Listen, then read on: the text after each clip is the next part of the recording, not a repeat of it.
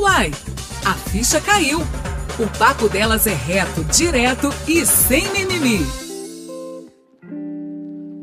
Bem-vindas e bem-vindos! Eu sou Brenda Lara e é um prazer ter você comigo. Nossos gêneros são determinados pelo nosso sexo quando nascemos. Meninas têm vagina, meninos têm pênis. Até aqui, tudo certo, entre aspas, como manda o figurino. Mas o que fazer quando esse figurino é uma roupa que não cabe mais? Ou pior, que nunca serviu? Eu explico. Há pessoas que se identificam com o gênero oposto e passam a viver como desejam. Tem as mulheres trans, ou seja, alguém que nasceu biologicamente homem, mas se reconhece como uma figura feminina, e o homem trans, que são pessoas que nasceram mulher no sexo biológico, porém se identificam como homem. Há ainda pessoas não binárias, travestis, etc. Para nos ajudar a entender melhor sobre essa diversidade, neste episódio Mulher Trans, eu converso com Natália Cisne, uma mulher transexual mas é melhor ela mesma se apresentar. Natália Cisne, seja muito bem-vinda ao podcast. É um prazer te receber aqui. Me diz, quem é você no mundo? E aí, Brenda, tudo bem? Muito obrigada pela, pela oportunidade de aparecer aqui para a gente bater um papo a respeito né, de temas tão importantes, né? É, então, me chamo Natália, eu trabalho como assessora de investimentos do Private Bank do Santander, aqui em Belo Horizonte. Tenho 30 anos, sou filha dos meus pais maravilhosos, minha mãe Adriane, meu pai Marcos. Sou irmã da Carol também, que é uma que sempre super me apoiou. Também sou namorada, meu Rafael, né, que hoje está em São Paulo. E, além disso tudo, sou uma mulher transexual, que hoje já está fazendo quase três anos de renascimento, se pode se dizer assim. Olha, gostei disso, hein, garota? Gente, tem muito o que aprender aqui hoje com a Natália. E eu já vou começar disparando, tá? Quero saber do início. Quem era você antes da Natália? Então, quem era eu? Bom, eu posso dizer que eu era um homem hétero padrãozinho tá? Melhor, me tornei um homem hétero para padrãozinho. Tive hum. que me hum. tornar um homem hétero padrãozinho. É, mas claro que isso estava longe da minha essência, né? Então vamos contar um pouquinho né, de tudo que eu passei e por que, que que diabo é isso que eu resolvi transicionar e fazer essa, essa loucura né, na minha vida, tudo de ponta cabeça, né? Uhum. Então assim, eu nasci na minha família, família normal, né, assim, comum, melhor vamos dizer, né? Uh, sou de classe média, é, tive uma infância bem legal, né, com meus pais, é, nem morava em Belo Horizonte, morava em Montes Claros, é, e foi uma infância bem feliz. Só que acontece que com 6, 7 anos de idade eu tinha desejos de troca de gênero. É, tinha até uma, uma, uma, grande amiga minha que eu sonhava que eu de corpo com ela. E eram coisas assim que eu realmente gostava muito de pensar, né? E gostava de coisas do universo feminino. Até assim, com 6, 7 anos de idade não tem tanta divisão, né? É, pelo menos é, na minha forma de infância, né? Mas eu me identificava assim, né? É, gostaria de, de, de, estar no outro lado. Uh, só que aí, conforme fui crescendo, aí tem bem claro para mim hoje que a partir dos 8 anos de idade, é, com as primeiras uh, de saco, né? De que, ah, isso é coisa de menina, é, você não pode gostar disso, né? E principalmente da sociedade, não uhum. muito dos meus pais, né, da minha família, mas muito da sociedade. Aí eu comecei a cortar tudo que era o que eu mais gostava, né? Então, desenhos, eu lembro Sandy Júnior era uma coisa que eu amava, tive que parar de gostar. É, música, sempre foi uma paixão da minha vida e hoje ainda é. Deixei de tocar, parei de tocar violino, teclado, que eu fazia com 7, 8 anos de idade. E esses foram exemplos, né? Isso tudo era coisa de menina. Era. Você tá falando. É. é. Pois é, você vê. E claro que eu levava da, da, da pior maneira possível também, né? Eu não queria uh, ir de frente com esse, todo esse tipo de, de, de brincadeiras, né? Uhum. E aí eu fui uhum. tentando me adequar né? Fui cortando. Então aí o menino que tem que fazer? Tem que jogar futebol. O diabo futebol. O menino tem que jogar futebol. O menino tem que saber lutar. Uhum. É, menino tem que, né, tem que falar palavrão e tal. Mas assim, daí o que acontece? Acabou que eu fui trocando, né? As minhas amigas meninas, né? Mesmo para depois para os meus amigos. É, e aí eu achei coisas que eu me encaixei, que eu gostava, né? Então, por exemplo, a lutinha eu gostava bastante, né? E aí, aí dos desenhos tipo Dragon Ball, né? Eu gostava bastante. E o que foi acontecendo? Eu fui me encaixando com os meninos. tá? E fui aprendendo e tal, apesar de ter uh, algumas coisas lá que que eu não me sentia confortável, mas culturalmente algumas coisas me sentia. E fui crescendo. E eu acho que uma coisa muito importante também de dizer é que Bom, até segundo a minha família, não tinha, não era, não era aquela criança super viada, né? É, tem que saber que tem todos os tipos, mas eu não era aquela su criança super viada. Bom, e aí eu fui crescendo e cada vez mais eu fui é, aprendendo a ser homem, né? Acho que isso também é uma das formas, né, da gente aprender a não ser afeminada, né? Tem gente Sim. que, tem algumas pessoas que, que acabam conseguindo fazer isso, né? Aprender. Uhum. E foi o meu caso. Uh, só que acontece que depois, uh, na minha na minha pré-adolescência, né, puberdade, também aí nada foi piorando as coisas, porque na, na, questão sexual também eu sempre tinha que me ver feminino. E isso é uma coisa que realmente também nunca sumiu, né? Todo esse, eu acho que era uma forma que aparecia, né? Pra uhum. mim. Então usava roupas da minha mãe escondidas, né? Uhum. E tudo mais, com uns 13 anos de idade. Só que também nessa época é, eu, eu cheguei e falei pra, pra mim assim: olha, isso tudo tá errado.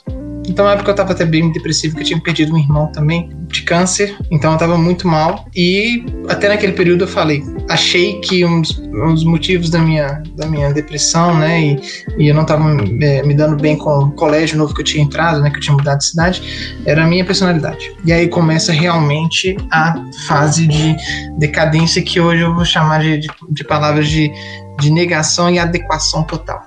Uhum. Então aí a partir dos 13 anos de idade eu realmente decidi com muita força mudar toda a minha, a minha personalidade e mirei mais ainda no modelo do hétero padrãozinho. E fui crescendo. É, e uma das coisas que me davam uh, uma certa confusão, porque eu sempre gostei da figura feminina, né? É, só que era, era muito confuso para mim, porque eu gostava de outra e também ser uma. Isso era muito complexo, né? Assim, o que, que existia, em, em que, que eu podia me encaixar? Absolutamente nada, né? No máximo, é, né? Um gay, mas assim, como assim? E, e eu fui crescendo, né?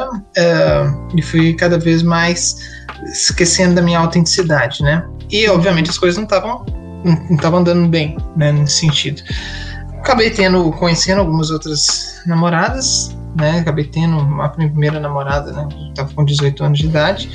Tive um relacionamento bem legal com ela, só que também as coisas não estavam funcionando comigo de forma alguma. Uhum. Tava muito mal comigo mesma. E aí depois a gente acabou terminando. E foi a primeira vez que eu. É, realmente fui buscar um psicólogo. Uh, e um dos grandes motivos era simplesmente a minha sexualidade, que eu não entendia o que estava acontecendo, os meus, né, os meus desejos e tudo mais. É, desde os 13 anos também eu nunca mais botei uma roupa feminina na minha vida. Hum. É, mas os desejos e os pensamentos sempre rondavam, né? Então, só que uhum. ficava sempre comigo. Um, e aí, com o processo de terapia, eu, eu quis me curar, né, de tudo que eu sentia. E na época eu sempre fui tratado como um fetiche, né? Então, assim, se eu não gostava de homens, né, não tinha né, relação com, com homens, é, e a única coisa que explicava era exatamente isso, ah, uh, um fetiche, né? Então, tipo crossdresser, né? Não, mas peraí, é, no caso, é, é, quem, uhum. com quem você tratou de terapia, era isso que colocava como fetiche ou não? Era uma Sim, coisa assim? é o. Ah. É, não, é, não, era assim, na, na terapia essa foi, vamos dizer, tipo, ah. o diagnóstico. Mas o que acontece, eu nem, nem culpo muito isso, porque a questão de transexualidade, até agora, 2018, era considerada uma doença. Sim tá no capítulo de doenças mentais. E a transexualidade mais, eh, vamos dizer, conhecida e comum era justamente uma que eu não tive, que é uma que tem uma alta incongruência de gênero, chegando numa disforia de gênero. Então são crianças que super novas, 3, 4, 5 anos de idade, um pouquinho mais tarde, começam a, né, às vezes querem mutilar o próprio corpo, uhum. né, dizem para Deus e o mundo que são do, do gênero oposto e tal, o que não foi meu caso né? Uhum. Então, assim, é, o assunto é muito pouco entendido, né? Então, Sim. a conclusão para mim e era, era o padrão padrão de como tratar as pessoas, né? E isso aí foi muito ruim, né, para mim, porque realmente não nesse ponto eu não acabei tratando e eu passei oito anos tentando me curar. Só que a terapia foi muito boa, porque eu fui tratando outras áreas da minha vida, né? Uhum mas sempre com o objetivo né, de, de, de, me esconder e tentar curar os meus desejos. Bom, uh, depois eu fui crescendo, né? Aí comecei a trabalhar, comecei a ter sucesso no meu trabalho, formei engenharia né, metalúrgica aqui em Minas Gerais, atuava no setor e comecei a ter uma carreira bem legal, estava super despontando e para mim o trabalho era basicamente a prioridade da minha vida, né? Que era uma das formas ter o sucesso né, no olhar das outras pessoas. E, e, e, fui, e fui seguindo esse caminho, né? E, e cada vez é, tentando deixar tudo escondido, né? Bom, acontece que quando as coisas, né, o mundo externo tá bem, isso contribui, você não, não acaba não, não levando para o seu lado interior também, né? Então, uh, no começo da minha, na minha, do meu trabalho, as coisas estavam andando muito bem. Só que depois, depois de um bom tempo, claro que todas as minhas dificuldades iam estavam só escondidas, né? Mas uhum. elas estavam lá. E aí eu comecei a, a a perder a, a, motivação com tudo que eu estava fazendo, né? Assim, porque eu gastava muita energia mental com, em, em me esconder. É exatamente isso. Então, assim, quando uma pessoa gasta mais energia mental tentando se esconder, isso não, não consegue ser sustentável no que ela faz. Sim. Né? E aí, depois de, de um tempo, eu estava perdida, né, no sentido assim, não, não estava satisfeita com, né, com o meu trabalho com engenharia, isso é né, é uma coisa. Eu gostava muito de engenharia, de matemática, mas a metalurgia não estava.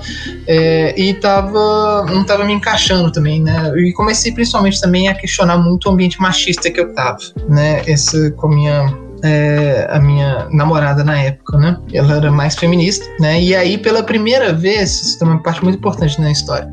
Hum. Pela primeira vez, eu tive contato com uma mulher é, que me fez repensar uh, o que, que é ser homem, o que, que é ser mulher na sociedade, né? E, e como o machismo realmente está imperando em tudo, né? Uhum. É, eu não tinha nenhum amigo LGBT em toda a minha vida, eu, não, nem, eu nem, deixava isso acontecer, né? Eu não aceitava estar perto para não ter o risco das pessoas pensarem que eu, né, que eu, que podia ser. E, e aí eu tava começando a questionar tudo isso, e eu, tava, eu não tava me encaixando né, ali mais, né, e perdendo a, a satisfação e tudo. Aí acabou também que depois de, de um bom tempo, é, eu acabei é, sendo demitida da empresa, uhum. e foi um grande baque para mim, né? Foi um grande baque porque era praticamente a, coisa principal da minha vida, né? Era o que a minha vida rodeava o trabalho. Uhum. E aí, só que isso foi muito importante. Eu acho que foi, foi, foi um dos melhores presentes que eu ganhei na minha vida, porque aí eu pude é, ter um tempo para mim. Né, eu tinha outros planos na época, né, de, de continuar a minha vida na, na, inércia, então fazer um MBA fora, na mesma área, praticamente, né, e tinha juntado um dinheiro né? Nessa época que eu vi que eu, que eu gostava muito de investimentos, né? Que eu pensava fazer essas coisas de forma paralela na minha vida. E, estava com dinheiro e fui para São Paulo. São Paulo na época eu estava para casar com minha ex, né? E aí indo para São Paulo, eu pela primeira vez eu pude sair do meu ambiente, da minha bolha, né, das pessoas que eu conhecia e aí eu pude realmente pensar sobre minha vida. Mas você Nesse... foi para São Paulo para tentar uma vida nova longe disso tudo ou ela morava lá sua noite? Ela estava morando lá, já tinha ah, um ano. tá. Uhum. Quase um ano, alguma coisa assim.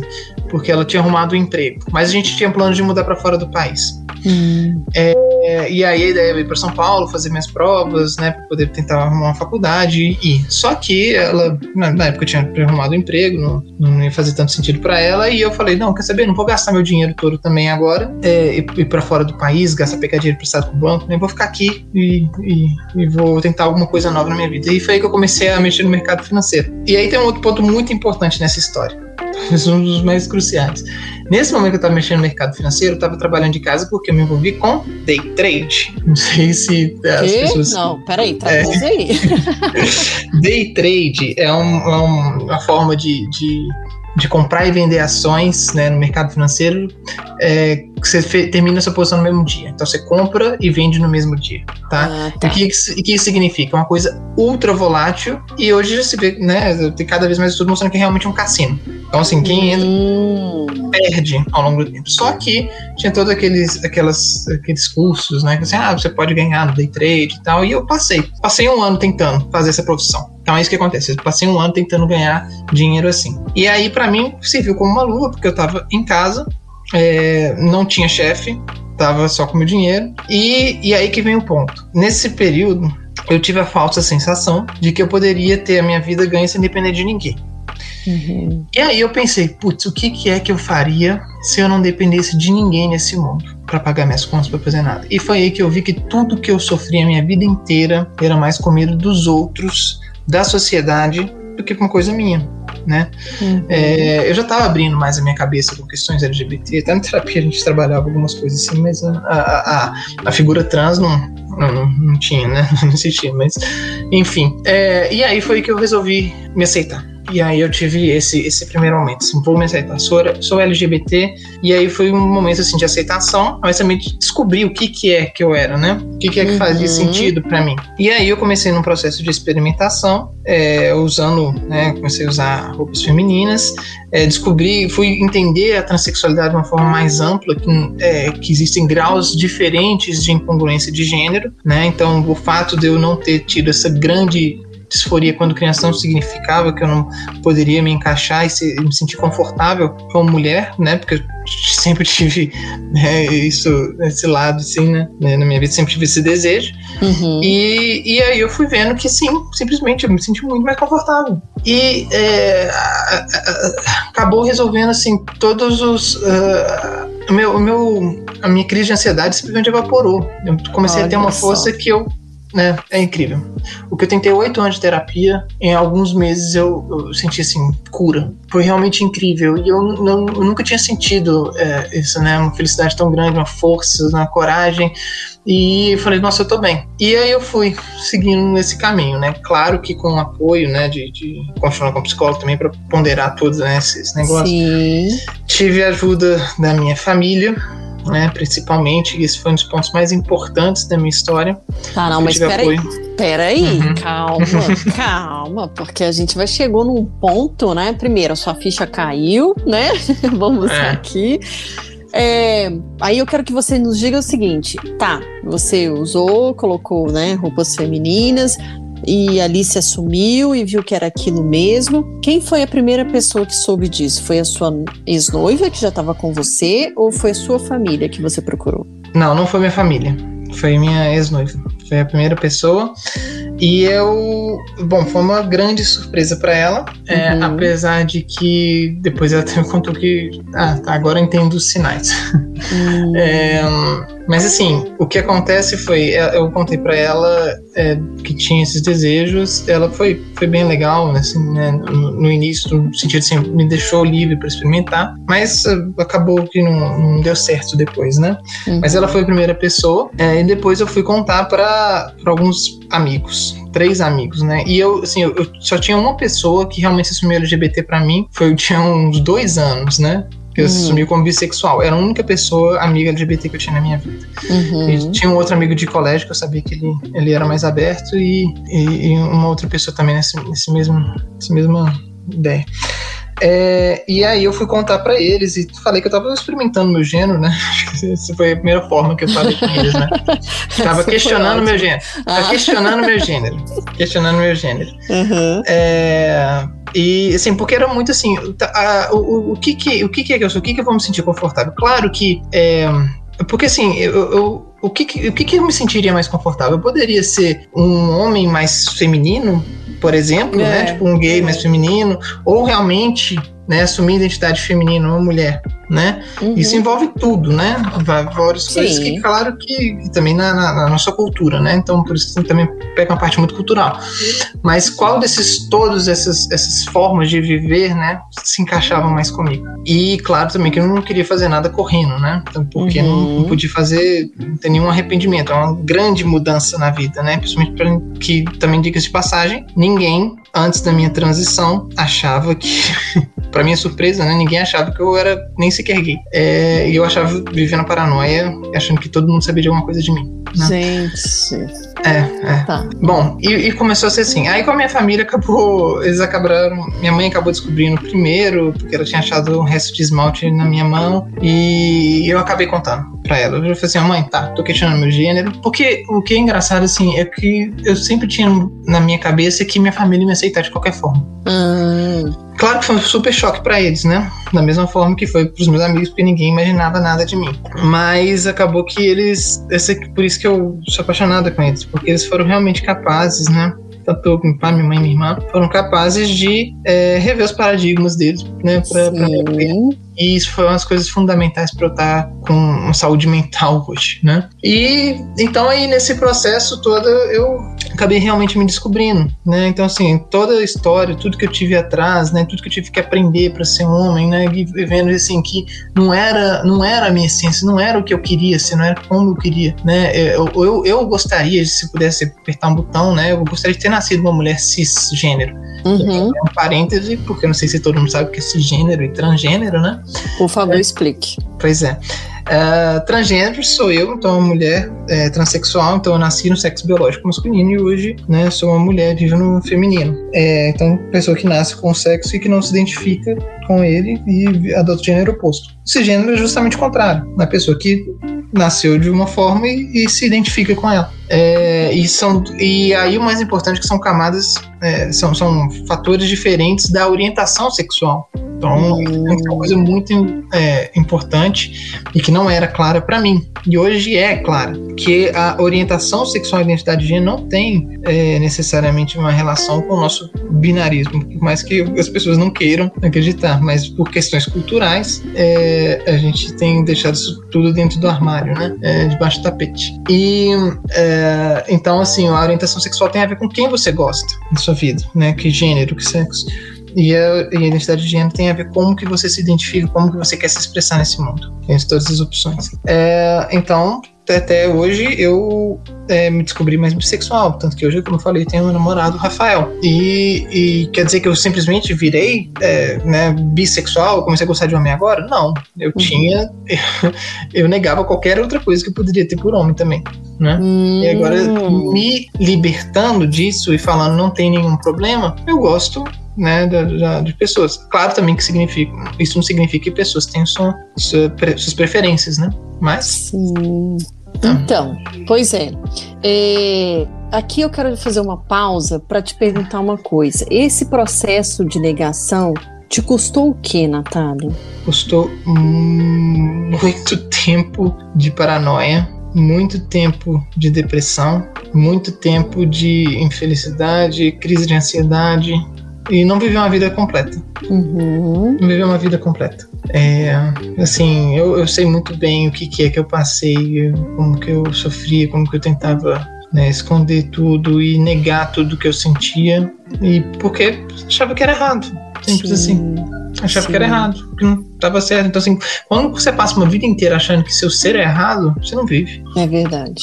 Agora, você falou que sua mãe descobriu aí um resto de esmalte na sua unha. Mas quando você contou para ela, assim, qual foi a primeira reação? Ela chegou e depois como é que foi a sua família te ver transformada, né, em mulher? Uhum. Assim, desculpa, aí eu quero te fazer um, se eu usar algum termo errado, você por favor me corrija, porque por mais que eu seja meu jornalista, por mais que eu tenha curiosidade, que eu consulte, eu ainda posso cometer algum erro. Então, você, por favor, você pode falar, tá? Fique à vontade e, por favor, faça isso isso.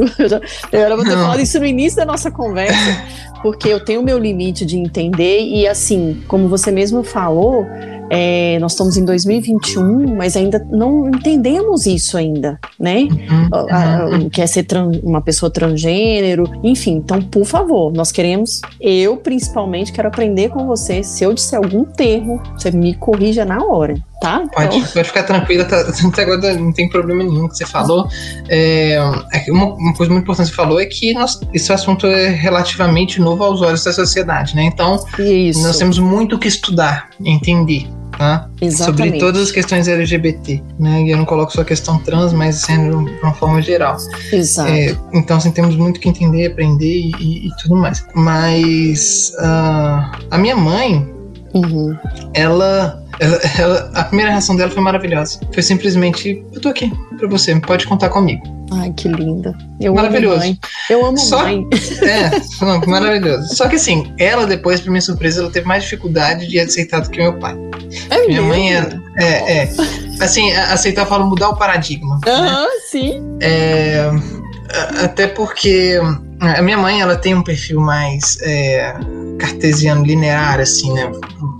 Cartesiano não é a palavra certa, mas linear, de difícil, é, menos adaptável. Meu pai é mais adaptável. Então ela teve uma dificuldade de ver isso, né? Porque eu era bem, né? Eu tinha uma aparência bem masculina. E eu não conseguia perceber isso. Mas hoje ela hoje ela, ela consegue ver a mudança, ela consegue ver como eu tô mais autêntica, que eu também gosto muito dessa palavra. Uhum. É, ela é, percebe isso tudo. E assim, no final das contas, acho que o mais legal é que que minha essência não mudou nada. Uhum. Minha essência é exatamente a mesma. Mas foi muito interessante você falar isso, porque olha só, a gente tá falando de machismo, de preconceito, e aí você vem nos falar, isso serve para nós mulheres trocar, mudar essa chavinha também, porque por mais que a sua mãe no primeiro momento te acolheu, e aí eu acho que foi o instinto de mulher, de mãe, né, de falar, olha, minha cria, vem aqui que não importa, eu tô aqui para você. Mas depois é o que você falou, o seu pai aceitou melhor, e uhum. poderia ser uma coisa contrária, tipo, porque o, o que a gente vê é isso, uhum. né, Natália? Uhum. Tipo assim, o pai não, geralmente vem dessa sociedade machista, que isso, um filho meu. E eu tenho homens, inclusive, que fala: imagina se eu vou aceitar meu filho ser homossexual, não sei o quê. Uhum. Ainda tem, infelizmente. Tem. E aí, você vir falar isso, isso nos ensina muita coisa. É, e assim, é, isso, isso, mostra também, né, como que as mulheres também, né, todas as mulheres uhum. cisgênero, transgênero também têm resquícios machistas, né, isso, isso, é, uma, isso é uma questão cultural Exato. que, que, que tá enraigada mesmo, né, e, e acho que assim, faz parte, acho que ninguém tem que ser julgado por isso, né, acho que né, as pessoas vão aprendendo ao longo do tempo e, e, o que a gente tem que ver como sociedade é mudar as coisas que é, né, precisam ser mudadas, né, e isso demora tempo, demora gerações, demora reflexão demora, é, é, necessita de debate, né? Sim, debate, muito, bastante. muito. E como foi para você, então, sair desse armário, usar a primeira maquiagem, o primeiro vestido livre? Tipo assim, ah, é isso que eu quero. Como é que foi isso para você, Natália? Foi também um, é, foi, foi, maravilhoso, assim, poder me ver, assim, né, pela, pela, primeira vez, foi muito legal. Mas hoje eu fico relembrando, né, o meu passado realmente no começo ali, né, acho que no primeiro mês que eu tava, eu, eu não tinha coragem, eu lembro que eu fui comprar a primeira base na minha vida, só base, né, eu tava vestida de, de homem, né, mas pra, ah. lá em São Paulo, para entrar na, na, na, loja do Boticário, eu fiquei, sem brincadeira, acho que 40 minutos rodando no shopping, suando, falando assim, meu Deus, eu vou fazer isso, vamos me descobrir, vamos me descobrir.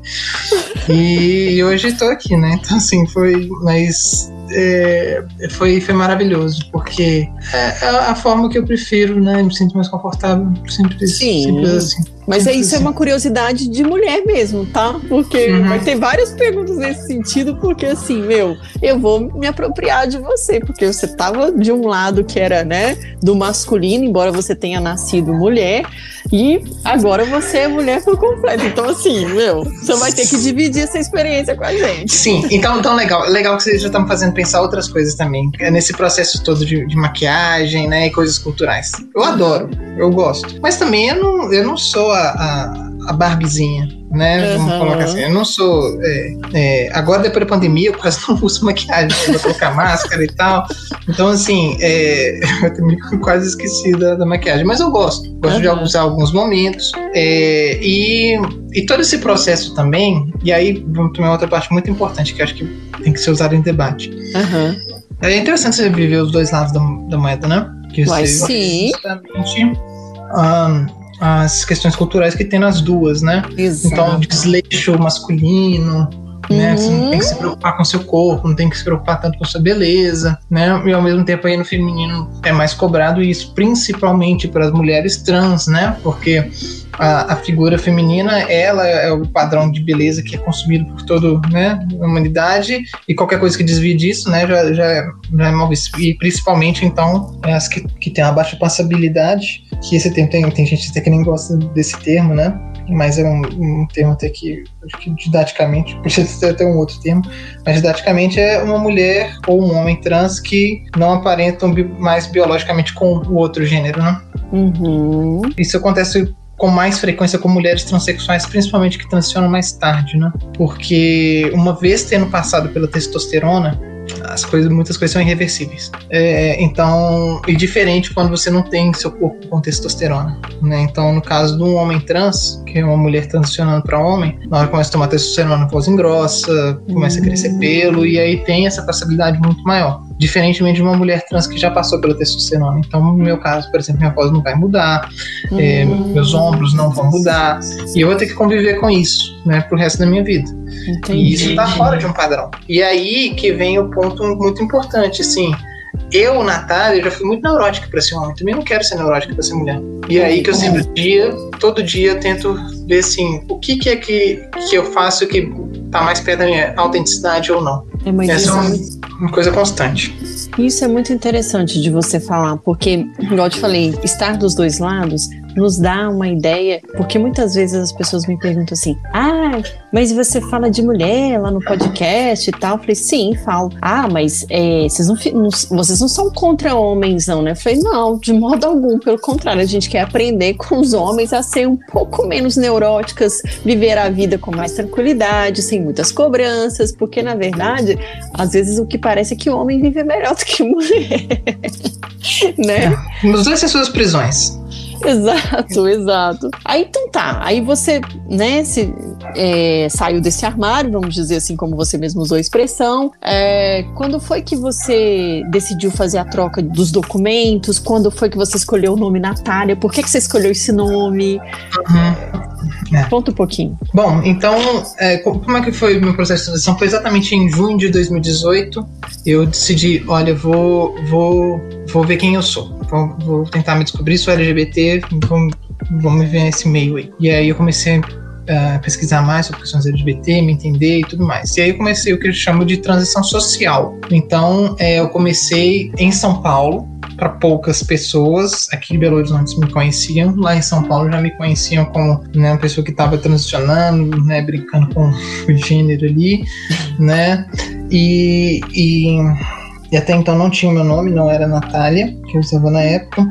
Só que aí depois chegou em 2019, em março de 2019, dei três deu tudo errado, né? Perdi dinheiro, tudo dinheiro.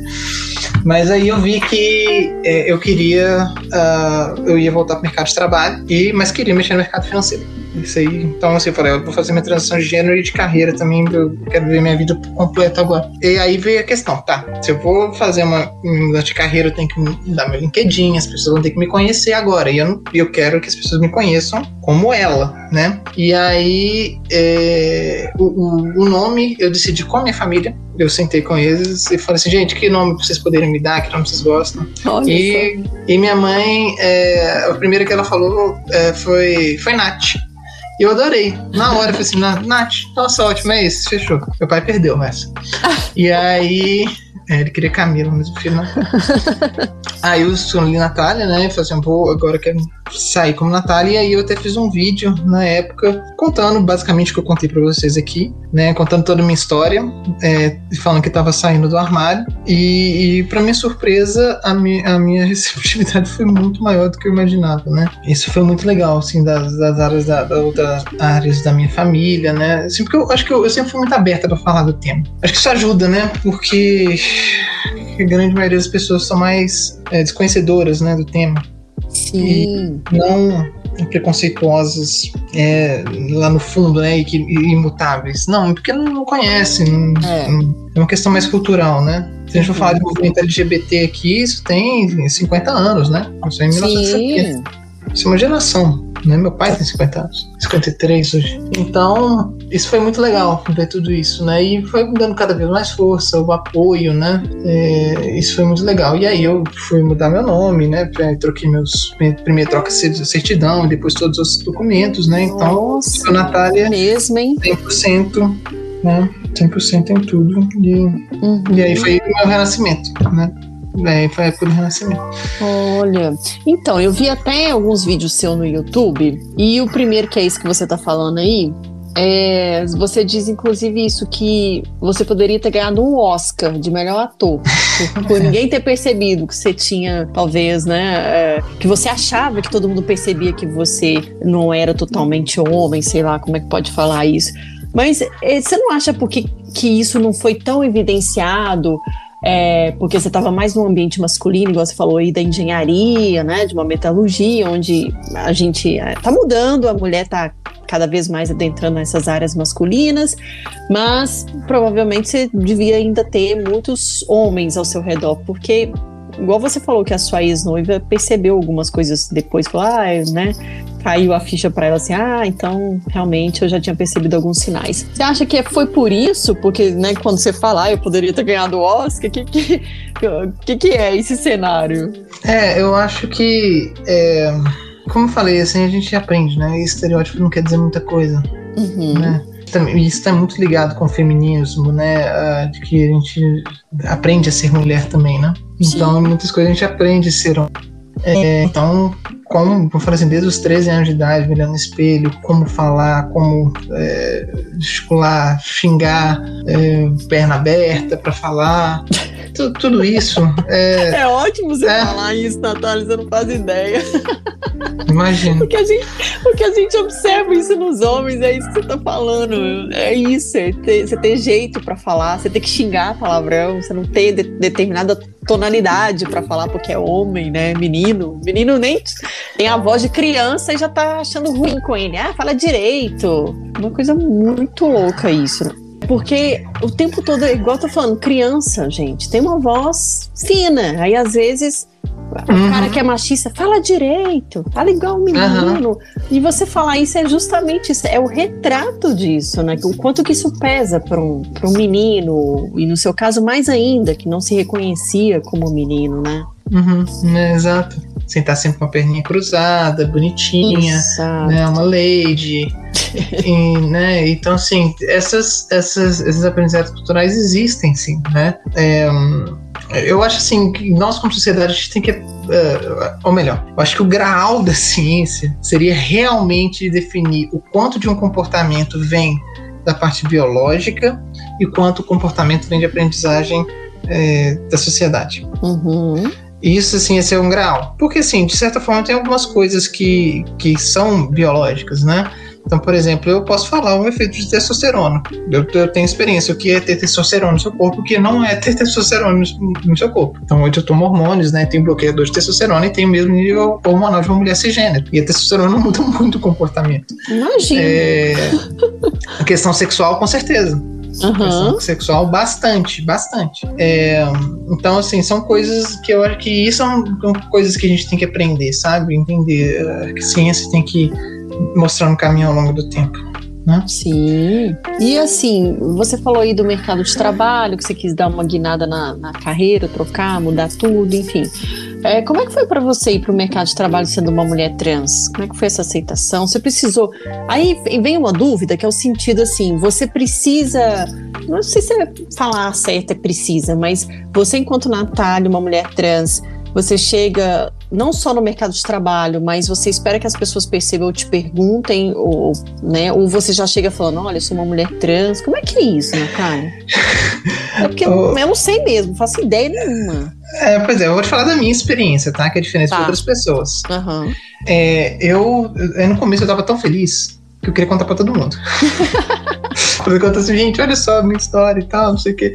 É, eu acho que um momento de euforia, assim, sabe? Uhum. É, por dois motivos, assim, por minha felicidade e outra também, que isso é, mudou, é que eu acho que o assunto tem que ser falado mesmo. As pessoas têm que, têm que entender, têm que saber que existe, é, têm que começar a refletir sobre esse tema, porque é, é, não só a questão trans, mas LGBT de uma forma geral, né?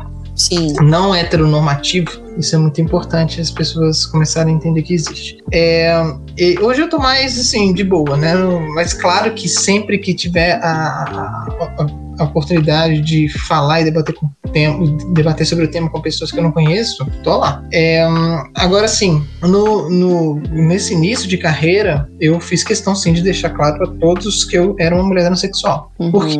Porque eu não queria ter que ficar me escondendo não queria. Então fiz é, alguns processos seletivos que, né, outras coisas antes do banco, né?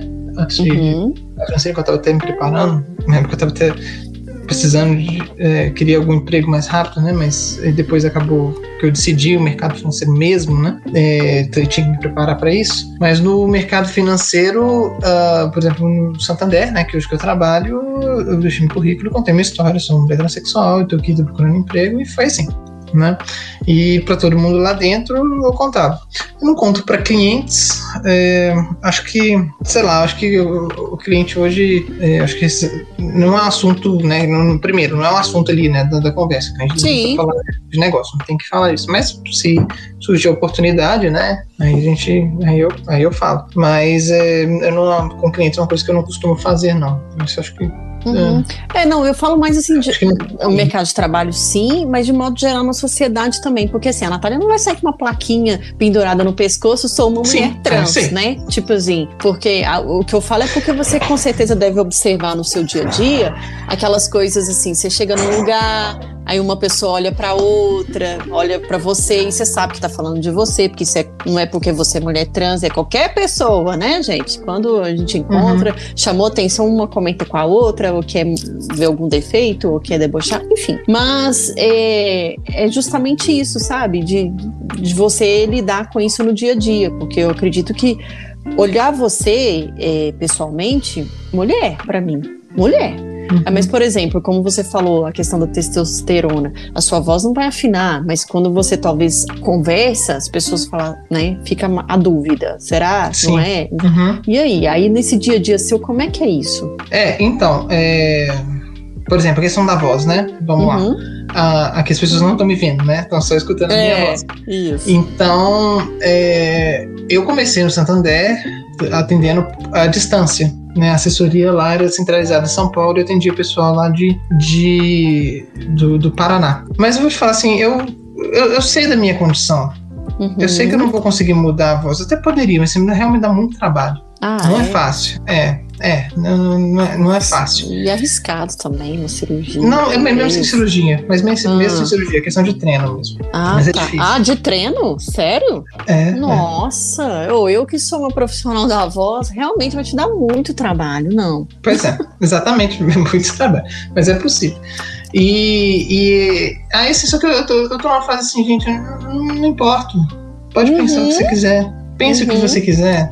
É, se você assim, eu sou transexual, minha voz é mais grossa, passei pela testosterona. Gostaria de ter uma voz mais fina? Gostaria. Mas não, não dá, tem coisas que não, né, que não vão mudar e é melhor me aceitar do que ficar brigando comigo mesmo, né? Claro, porque mesmo porque a vitória maior da sua vida você, né, a batalha você venceu, porque se assumir, né, se reconhecer e se assumir. Então, meu, o que, que, é, que, que é uma voz diante da sua história? Parou.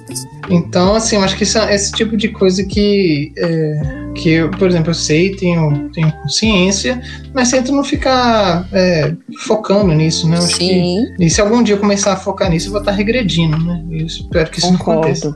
Concordo. Assim, a minha pergunta é mais nesse sentido, até para outras pessoas que estão nos ouvindo, que se reconhecem nessa situação, para saber, né, pra gente falar, porque uma das coisas que eu gosto aqui no podcast, sabe, Natália, é de falar as coisas como elas são. Tipo assim, Uhum. vamos falar o que acontece, não vamos esconder mais, vamos falar o que, que como que se sente, como que reage, para mostrar e encorajar outras pessoas também a falar, poxa, eu também posso fazer isso, né?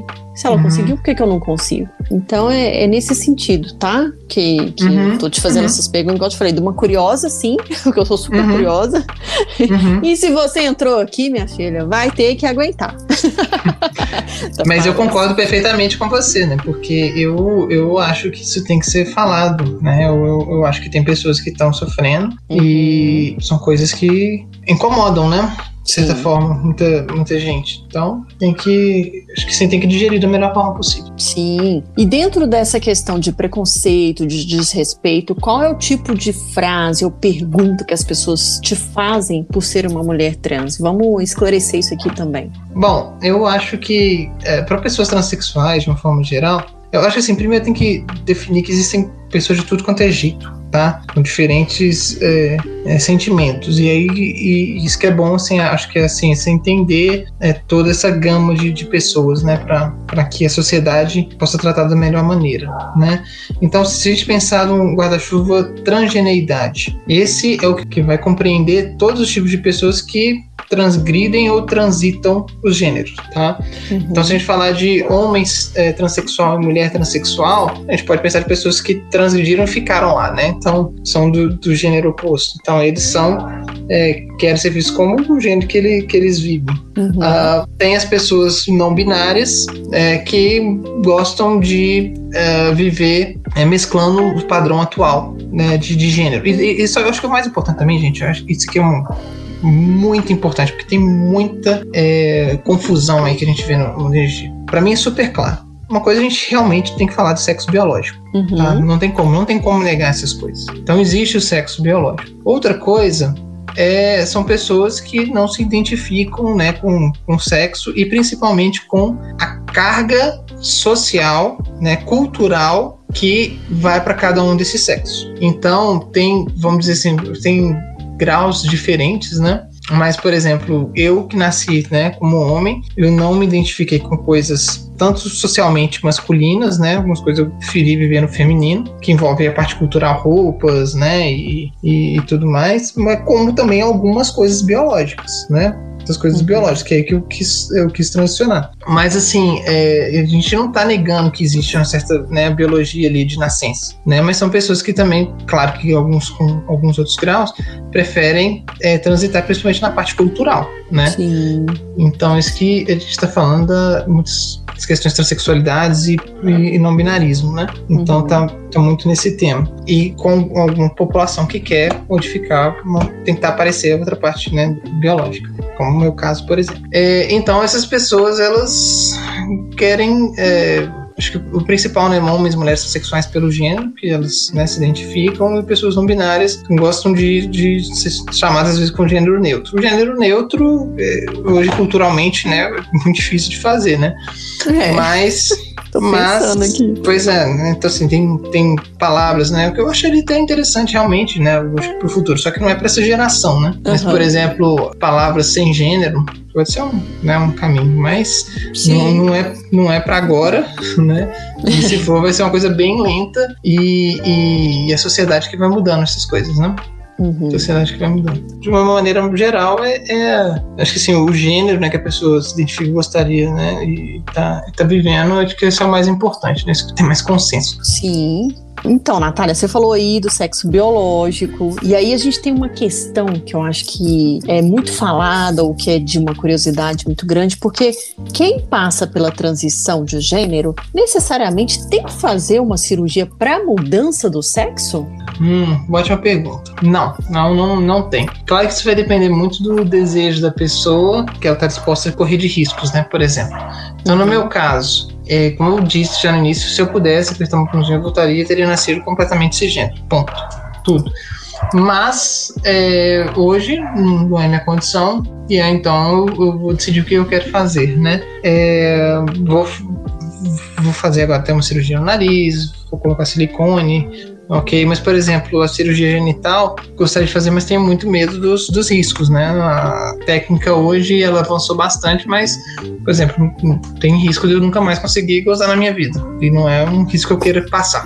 Uau. Entendeu? É e tem gente também, e isso também é uma, uma, outra coisa importante, porque eu sei que tem pessoas que, que não querem realmente, que gostam de utilizar o pênis, né? Uhum. né? Que gostam mesmo. Então, é, isso, isso depende, né? Tem, tem formas variadas. Até porque, se você for ver, é, para as mulheres cisgêneros, não significa que toda mulher cisgênero gosta de ser passiva. É aí que eu estou usando o termo passiva e ativa, até que os homens gays sabem mais, né? Ativo que penetra e passiva que é penetrada, né?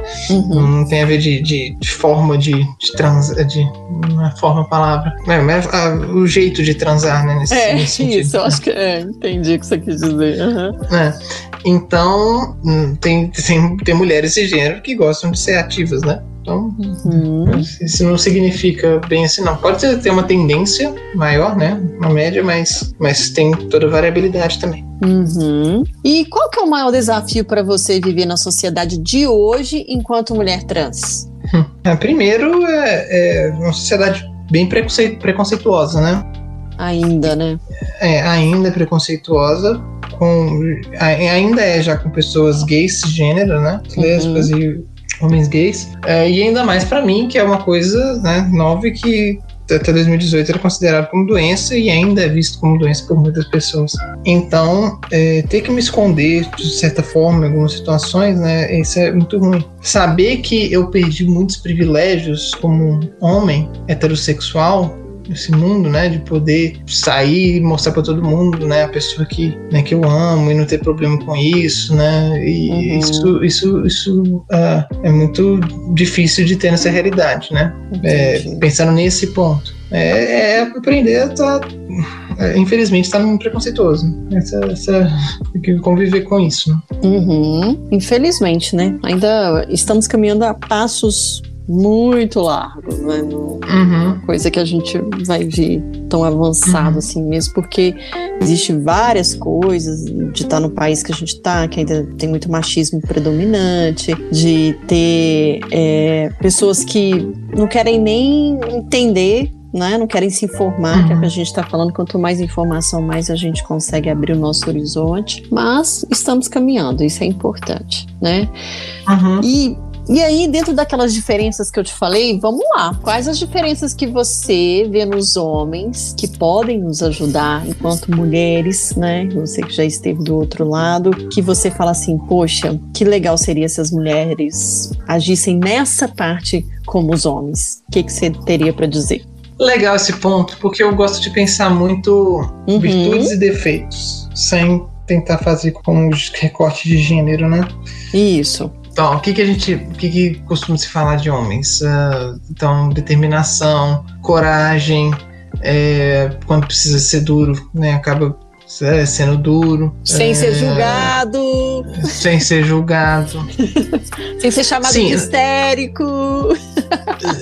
Sim, sim, não, isso é super importante. Eu só que eu tô tentando pegar é tipo é, é exatamente assim a, a virtude que dizem que o homem tem e não é que não significa que a mulher não tenha. Uhum. Né? Então, assim, é que é, é justamente assim é que a nossa sociedade acabou dividindo esses tipos de coisas e falando que mulher que age como homem não está sendo a mulher certa e homem que age como mulher não está sendo o homem certo. Exato. Né? Então, assim, a, né, quando você falando assim, o que, que a mulher poderia fazer com os homens, para mim são todas essas virtudes que nós falamos que é só de homem e outro que é só de mulher, né? Uhum. É, e, e, os dois gêneros têm que buscar isso. Então, é, então a, a, partir do, do, momento que as mulheres, é, que a sociedade não vê essa, essa trava, ela pode ser, ser dura quando precisa ser dura, sem se chamar de histérica, né? Ela pode ser desenvolver, né, toda coragem, da mesma forma que os homens serem sens mais sensíveis com relação a empáticos. Né? Então, é isso, isso, isso, tudo assim que a gente não deveria ter aprendido a trocar isso como gênero. De novo, eu só volto a dizer que o grau da ciência seria ver o quanto dessas coisas são de caráter biológico e quanto são de caráter realmente cultural. Aí um Você exemplo, falou... testosterona. Sim, você hum? falou tudo. É isso mesmo, vai lá. É, é, porque, por exemplo, testosterona ela pode sim envolver uma oportunidade do que não. Só que eu tendo a achar muito que, pelo menos, sei lá, vou jogar um número bem alto, 70%, 80% dos comportamentos são mais culturais que biológicos. Super, concordo. É, o que você falou, vem toda de uma sociedade que vai carregando isso pra frente, e tem gente que não quer romper esse ciclo, né? E aí a gente vai levando até chega o um ponto crucial que a gente precisa é, melhorar. Né, evoluir uhum. para o bem, né? Mas uhum. e o que, que você admira mais nas mulheres, então? É o que eu admiro mais as mulheres. Eu, eu, eu, aí esse ponto, eu acho assim, a questão da empatia, a questão de tentar escutar o, né, o outro de uma forma né, assim, menos agressiva, né? olha, mais carinhoso, né? Isso assim, eu acho que é uma coisa que eu acho muito legal né, das mulheres, né, de uma forma geral. Eu acho, eu, eu, eu vi até a Laerte uma vez falando uma coisa muito legal, que as mulheres já começaram a fazer um movimento de buscar mais a parte masculina. Assim, eu falo isso movimento feminismo, né? Então, assim, usar calça, né, ocupar o espaço dos homens. Só que os homens não fizeram o oposto. Os é. homens não buscaram sua feminilidade. Não. E eu acho que o mundo foi muito mais é, menos problemático Harmônico, se justamente né? a gente livrasse, é. se a gente diminuísse a masculinidade tóxica, que é o que não permite o homem buscar a parte feminina que ele tem. Exato, concordo plenamente. E assim, já que a gente tá falando aqui de homens e mulheres, como é que é? Eles te aceitam numa boa? Ou as mulheres não te aceitam numa boa? Ou não, as mulheres também te aceitam por ser uma mulher trans? Existe alguma coisa nesse sentido de mulher para mulher trans? Alguma competição? Ou então alguma mulher que não é trans achar que a mulher trans toma o lugar dela? Essas bobeiras, na minha opinião, tá? Uhum. Super. Existe Uhum. isso? Sim, existe. É, e assim, porque tem muita gente que acha que mulher trans não deve ser considerada mulher. E aí eu falo de novo, minha percepção, assim, socialmente, sim, poxa, por que não? Não Uhum. significa a parte bi- biológica, né? Mas é, muitos dos problemas das mulheres cis eu também passo, né? Hoje eu tenho medo de estupro, né? Hoje eu realmente enfrento homens que, que acham que eu não tenho tanta capacidade, né? Por ser mulher. É, agora também é claro que uma mulher transexual não vai ter os mesmos problemas de quem nasceu cisgênero, né? De todo, Sim. todo- principalmente quem transicionou mais tarde, né? Isso é uma coisa que tem que, tem que se respeitar. E sim, existe, né? Pelo menos assim, um grupo que eu já falar das feministas que não, não- não querem, não acham que deveria ter essa, essa. Também não sei se estou falando certinho, seria legal se trazer um dia um, um podcast falar sobre esse assunto, né? Sim. Mas é, que teriam mulheres né, que têm dificuldade de ver mulheres trans como mulheres, porque está muito enraizada essa parte da biologia com o gênero. É, e eu acho que uma outra coisa muito importante também é a questão de banheiro também, né? Isso é uma coisa tão. Boa! ah, Fala aí. né, Boa. Pois é, banheiro pra mim simples, né? Mulheres transexuais, banheiro feminino, homens transexuais, banheiro masculino. Apesar de que eu acho que no futuro realmente deveria ser todo mundo aprender a usar algum banheiro unissex. Todo mundo deveria. né? Se a gente soubesse viver em sociedade melhor, né? Né? Não, não, não tivesse problema de estupro, não tivesse nada, esse É. deveria ser o caminho, né? Exato. Não, foi legal você ter falado isso, porque uma das coisas que eu observei, o Centro Cultural Banco do Brasil aqui em BH, ele tem esse banheiro unissex. Eu, pra te falar a verdade, eu nunca entrei, porque por causa desse medo aí que você tá falando, porque eu não sei o que, que eu Uhum. posso encontrar lá. Tudo bem, é o Uhum. que você falou. O legal seria a harmonia, mas e se tiver um cara lá, um tarado, um estuprador, sei lá o quê? A gente não sabe, né, Natália? A gente tem medo mesmo, realmente, porque não existe essa. essa como é que eu falo? Esse amadurecimento de entender que as pessoas podem conviver igualmente e harmonicamente no mesmo ambiente. Uhum.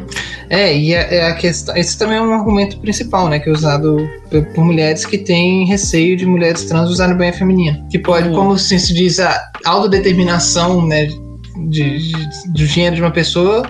Né, mas assim, é a pessoa que define qual que é o gênero dela. Então aí o argumento de que pode chegar um homem e falar assim: ah, eu sou mulher, entra no banheiro feminino e estupra. Né? É, É, aí, só que assim, o cara que faz isso, ele vai fazer em qualquer lugar, né? Ele não vai ser Ex- num banheiro, ele é, é, um criminoso, né? É, é, exatamente. E assim, aí defender as mulheres. Primeiro, assim, esses são casos extremamente pontuais, né? Que é Sim. negócio- questão de segurança pública. é, e, e- e que isso, se, como você falou, se ele faz em algum lugar, pode fazer qualquer outro. É, e aí, pensando no lado das mulheres transexuais, uma mulher transexual que usa banheiro masculino, pensa, É, pensa nisso. Não, não, não, não, não dá. Não dá. Pensa também. Não dá. né? E aí, e aí, assim, eu acho que é um dilema da sociedade, a gente tem que realmente discutir e amadurecer esse assunto, principalmente com as mulheres transexuais, que são super tranquilas, que não são homens querendo estuprar, estuprar mulheres, Sim. mas têm baixa passabilidade porque é, transicionaram mais tarde. Uhum. Então, é, isso, isso é complexo. E aí eu acho assim que aí é, é uma questão de entender a situação para gerar confiança. Claro, mas é isso mesmo, você tá certíssima. Porque é muito sutil o que a gente tá falando. Por que, que a Natália tá falando de uma transexual entrar no banheiro masculino? Gente, porque todo mundo já deve saber como é que é um banheiro masculino. Geralmente tem mictório, apesar de ter cabines, portas, etc. Mas a maioria vai ali no mictório. Ou ao contrário do, do banheiro feminino, que são cabines. A gente não tem um mictório, né? Nem Uhum. tem jeito, nem tem jeito. Pelo amor de Deus, Uhum. não façam isso. Então, quer dizer, nós temos a nossa individualidade dentro do banheiro feminino, né? Que não nos impediria de conviver com mulher trans. Eu não vejo problema nenhum, nenhum mesmo. Agora, eu acho que as pessoas também têm um, um medo de, por exemplo, porque vamos combinar que a mulher. Aí você pode nos tirar essa dúvida também. A mulher trans, ela sempre se veste e se comporta como mulher, né, Natália? Por exemplo, não corre o risco de um Uhum. cara mal intencionado é, se vestir, tá de homem e falar assim, não, eu sou mulher trans. E, tipo, querer entrar num banheiro feminino. A gente consegue enxergar isso, porque a mulher, ela, a mulher trans, ela traz os traços femininos com ela, né? Como é que, Sim. Como é que você explica isso pra gente? Sim, é, desse ponto sim. É, é claro que aqui agora a gente. É... Nossa, o Prensa tá fazendo pergunta difícil, porque olha só, se eu começar Ah, falar de não binarismo. Não, Não, mas assim, eu tô falando pergunta difícil porque é pergunta difícil mesmo. É, por exemplo, é, se eu falar o seguinte, ó, e as pessoas não binárias? Que as as- pessoas não binárias, como é, que, como é que a gente faz com uma pessoa não binária? Por exemplo, é, uma mulher com barba, tem peito e barba. Ah, tá, é verdade. Aí, aí, aí, aí, aí complica. Complica. É verdade. Nossa, é mesmo. Poxa, muito complicado. Mas assim, o que acontece é que esse, é, a- os não binários hoje, assim, eu, eu, eu, eu nem quero entrar nessa discussão, eu isso para os bisnetos, assim. É, eu quero deixar para os meus bisnetos. Porque, assim, realmente, o, o nosso mundo hoje, ele, é- ele, é- é muito binário. E aí, assim, a- apesar da... Esse é um, é um conflito, né? De tudo que a gente está falando aqui, são, é, tem vários conflitos. Nós temos que, como sociedade, debater para ver como que a gente resolve sobre isso. E por isso que eu volto. Acho que muita coisa está na- no clube do, da luzinha do bolinha lá na infância. E aí isso causa paradigmas hoje em dia que atrapalham um monte de coisa, tá? E, e claro que quando a gente fala de criança, a gente tem que ter uma forma adequada de fazer isso para não trazer nenhuma coisa prejudicial, que também não tem resposta. Mas por isso que são coisas complexas que Uhum. têm que ser estudadas, que têm que ser debatidas da melhor maneira para a gente, como sociedade, eh, se organizar melhor e, e trazer mais liberdade para as pessoas. No final das contas é isso, né? Para que todo mundo possa usar melhor a sua capacidade de ser mais produtivo. No final das contas é tudo isso. Então, é, aí é, tem, tem vários conflitos, né? Então, por exemplo, a gente fala pessoa não binária, né? Então aí tem pessoas que misturam o gênero masculino e o feminino, é, aí é, pode achar esse conflito que você está falando, né? E aí complexo. Mas hoje em dia, quando se fala em mulheres transexuais, né, elas são femininas. Igual assim, eu, por exemplo, não tenho nenhum problema pra entrar no meio feminino. Nenhum problema. Uhum. Zero. Ninguém, ninguém, nunca, ninguém nunca falou nada comigo. Talvez no início da transição, mas é, agora, ainda mais tomando hormônio e tudo mais, né? Porque assim, a, a- a mulher transexual, nesse caso, ela, ela faz mais mudanças corporais para parecer com outro sexo biológico. Isso. O homem trans também. Então, aí nesse caso, se encaixa com o que você tá, com o que você tá falando. Mas as Uhum. pessoas não binárias, que hoje são, são a minoria da minoria, e eu não sei se algum dia vão, sendo, né, acabar sendo maioria, não sei como é que isso vai ser, Uhum. mas é, é, isso pode gerar, pode gerar alguns conflitos. É, eu falei assim, na minha opinião, como resolver isso, isso é, isso é coisa lá da infância. Mas, de fato, é, não se pode confundir as questões de gênero com falta de moral. Uhum. Né? Então, assim, são duas coisas completamente diferentes, né? Que tem que ser tratadas de forma diferente. Então, uma coisa é estuprador, que, que ele pode ser tanto uma pessoa é, LGBT como não LGBT, né? Sim, E aí é, é, é isso aí que a gente tem que aprender a distinguir. Né? é verdade. Mas- Concordo. Pergunta difícil, né? Pergunta Nossa, difícil quando a gente vai abarcar todo mundo.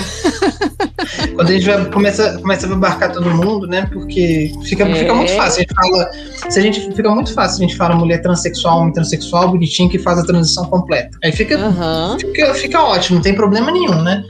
Pra se encaixar no mundo binário. Mas tem, tem correntes aí não binárias que aí, aí, aí, aí, aí que começa a gerar todos os problemas. Que a gente vê discussão e, e aí mulheres com medo e tudo mais. É, é. Uhum. Mas é, é uma realidade, a gente tem que discutir, né? É, já estamos dando algum passo aqui. É isso. Uhum. Então, você, enquanto mulher trans, o que, que você acha das mulheres cis? Acho fantásticos, né? Eu acho super é, legal ver a coragem, a força, é, a determinação. Olha só que coisa que eu falei, né? de- Que eram coisas ditas masculinas, né? Uhum. Mas acho muito legal ver isso, porque toda a história, toda mudança que aconteceu teve que envolver luta, né? Teve que envolver é, luta contra o status quo. Então, desde o primeiro movimento feminista, né? Que aconteceu lá em, é, já no início do século, em 1900. Então, isso demandou muito disso, muita eh, resiliência, muita força de vontade, muita coragem e para encarar todo mundo que nós temos hoje, né, que ele ele não é o mais amiga, 100% amigável para as mulheres, né? Não foi Uhum. feito né, para, para as mulheres, é, isso é muito legal, muito legal de ver. São, são virtudes que todo ser humano tem que ter. Legal. E você, enquanto mulher trans, espera o que das outras mulheres? Eu espero respeito, eu espero compreensão, é, eu espero acolhimento, espero acolhimento, é, união e que a gente possa construir uma sociedade que dê mais liberdade para todo mundo e respeitando a individualidade também de todo mundo. Boa, muito bem, garota. Olha só, quando tem uns assuntos desses, eu amo, porque eu adoro lacrar mito. Então, eu separei umas coisas aqui que não é a Brenda, hein? Vou deixar bem claro isso, porque quem nos ouvir pode falar assim, pô, não acredito que ela tá perguntando isso pra Natália.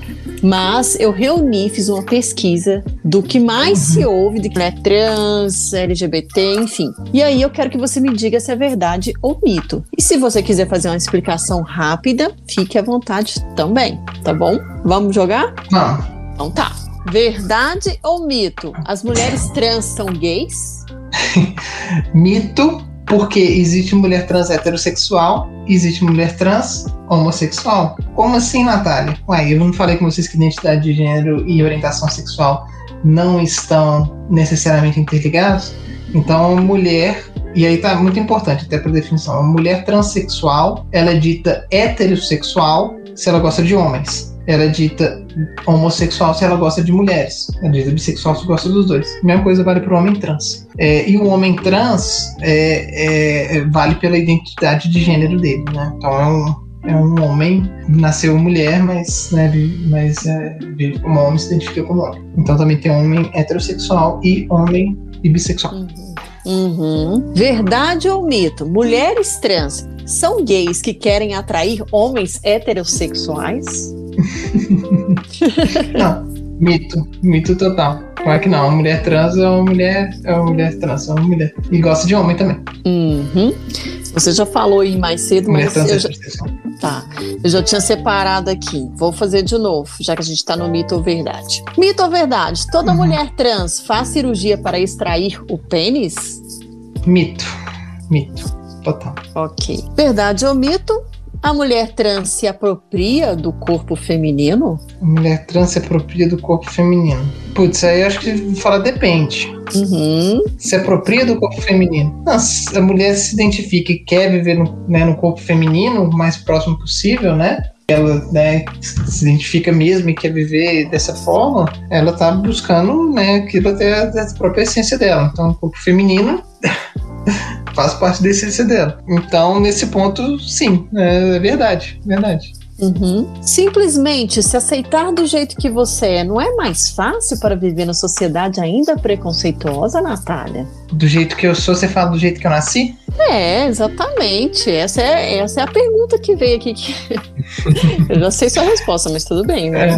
Como eu me Mito, comp... total. Hum, hum. Com certeza. Obviamente, mito. Sou, re- eu sou, sou realmente a prova disso. Aham. Verdade ou mito? Você é tecnicamente um homem, mesmo se tornando uma mulher. Mito. Vamos lá. Aí, de novo, eu sou. Eu, eu, eu posso colocar aqui minha biologia de nascença mais masculina. Apesar que hoje muitas coisas já estão meio, né, meio termo. Se for falar Uhum. né, de hormônios e tudo mais. É, mas socialmente eu sou a Natália e sou mulher e por que não? Qual que é o problema? Exato. Ó, deixando claro, hein, gente, que não é a Brenda que tá fazendo essas coisas pra Natália. Eu reuni aqui as piores coisas pra perguntar. Por isso que eu tô colocando aqui um mito e verdade.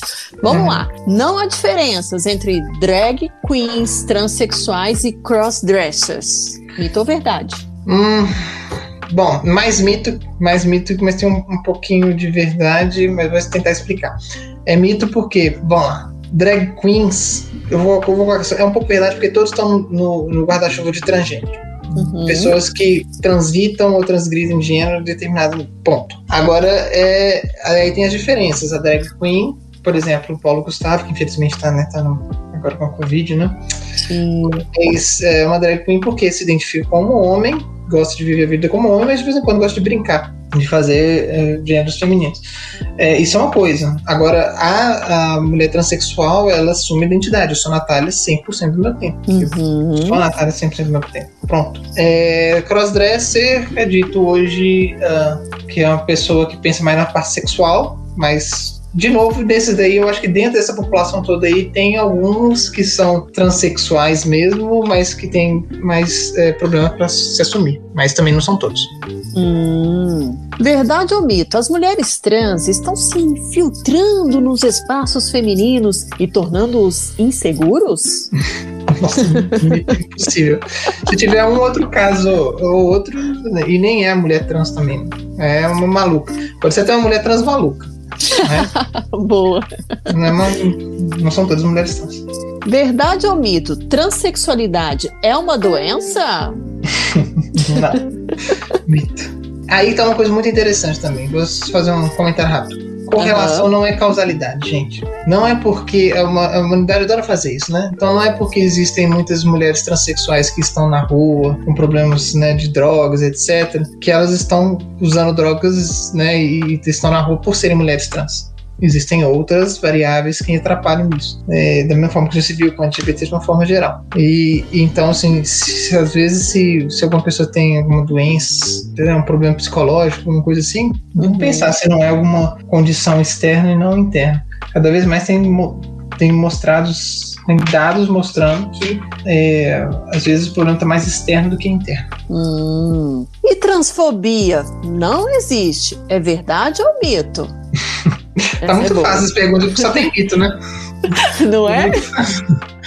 É muito fácil, só tem mito. Claro que existe transfobia. Claro que também, como eu já falei, para mim a maioria das pessoas ela não podem é, ser classificadas como transfóbicas, ou, é, ou melhor, fazerem atitudes transfóbicas, mas por é, desconhecimento, né? Ou até outra coisa, uma outra palavra que eu achei melhor, vício mental.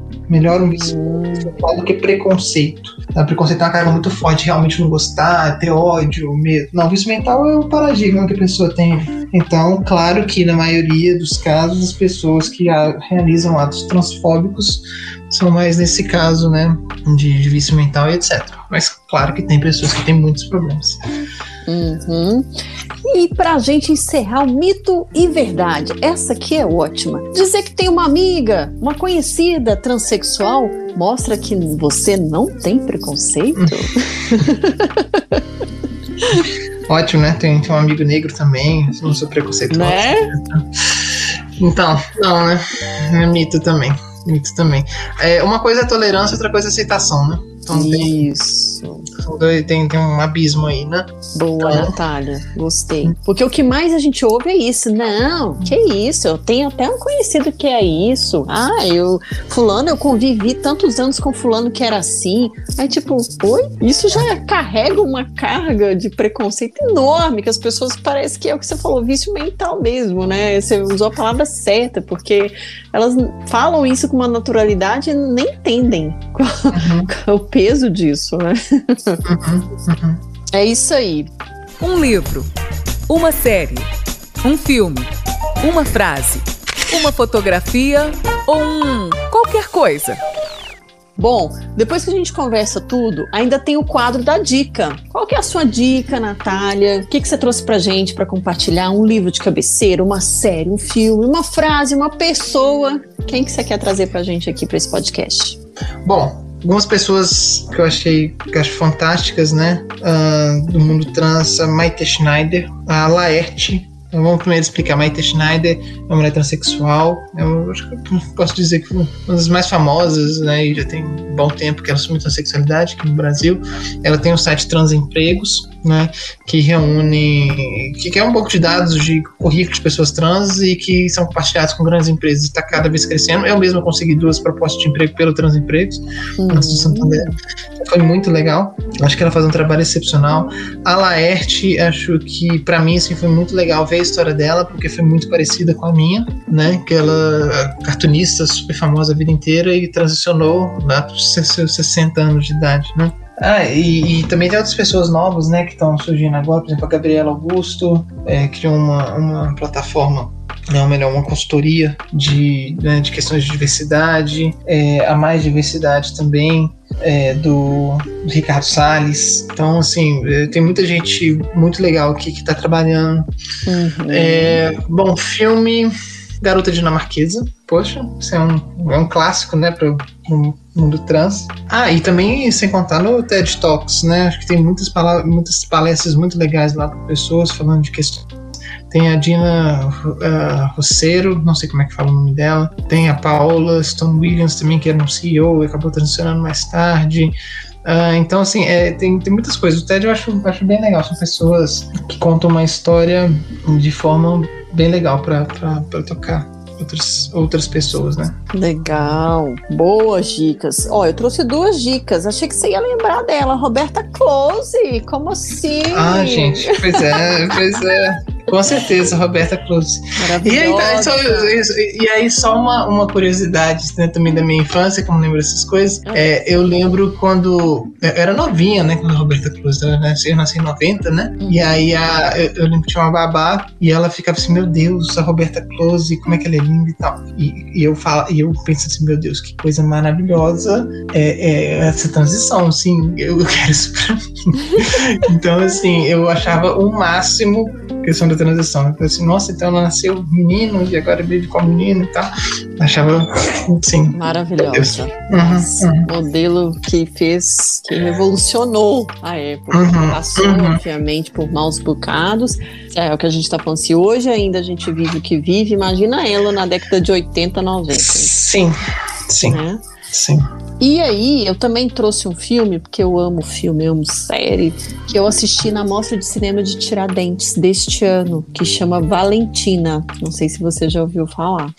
Não, eu não, não, não ouvi falar. Então, é, é uma menina trans de 17 anos que muda para uma cidade mineira pequena com a mãe, né? Com receio justamente de é, ser, é, como se diz, excluída, de não ser é, compreendida. Então, ela tenta ali recomeçar uma nova vida com a mãe, mas né, com mais privacidade. E ela tem um pai ausente, enfim.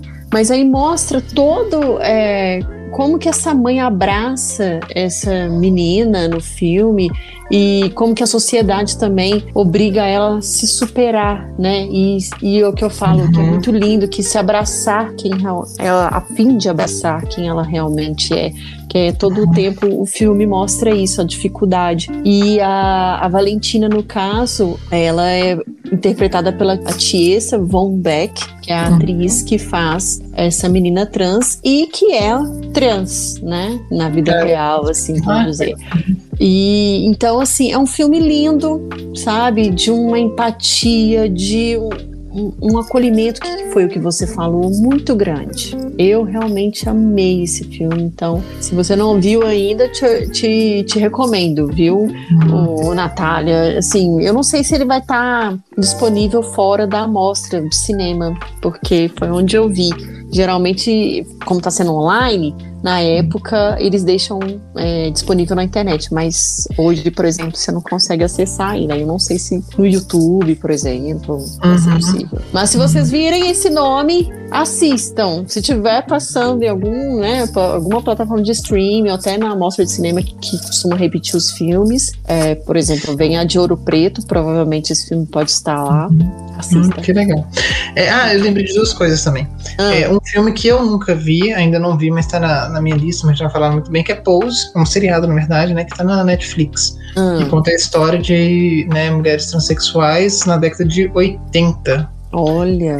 É, então, assim, no início, né, de todo, todo o movimento, então, é, acho que é bem legal. E eu também lembrei de um nome de uma pessoa muito legal, uma pessoa trans, que eu acabei conhecendo pessoalmente, fantástica, que ela chama Deirdre McCloskey. Ela é uma professora de economia da Universidade de Chicago e ela é ultra conceituada. Ela era já um professor ultra conceituado né? Antes da transição, já transicionou na década de 90 e hoje continua sendo também um professor ultra conceituado. E daí, como é da minha área, né, de economia, finanças e tal, então eu tenho, eu acho assim, fantástico. E ela estuda no, né, tá nos Estados Unidos, então eu acho muito legal. É um, é um exemplo também.